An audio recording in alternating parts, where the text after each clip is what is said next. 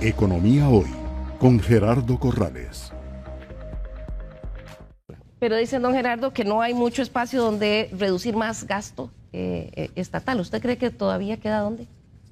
No, sí, claro, yo creo que hay todavía espacio y de hecho creo que don Eli participó. Hay una comisión en la Asamblea Legislativa de reforma del Estado. Yo creo que el tema pendiente de los gobiernos pasados ha sido entrarle a la reforma estatal.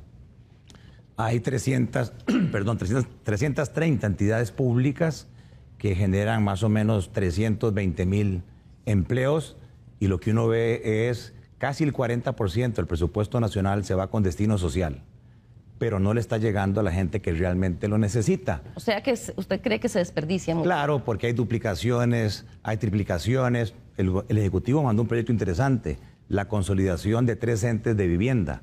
También mandó otro proyecto interesante del el MOP, eh, creo que también del Ministerio de Energía y Ambiente. Cuando en empresa privada tiene una dificultad de exceso de gastos, empieza a ver por dónde hay que recortar eh, los gastos. Me parece a mí que esa tarea todavía falta y excluir los intereses sería mal visto en un momento para mí coyuntural fundamental que no se ha dicho abiertamente.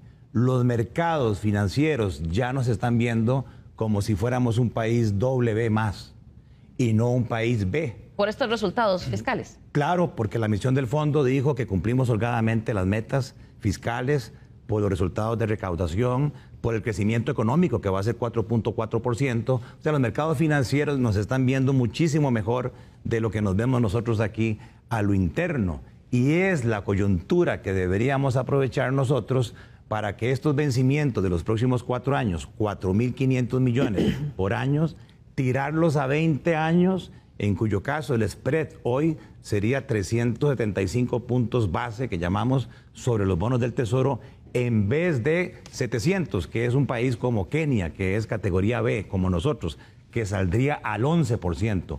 O idealmente, ojalá como Panamá, que fuéramos triple B menos, grado de inversión, y salir a 20 años a una tasa de interés del 6%, imagínense. Claro. Economía hoy, democratizando la educación financiera.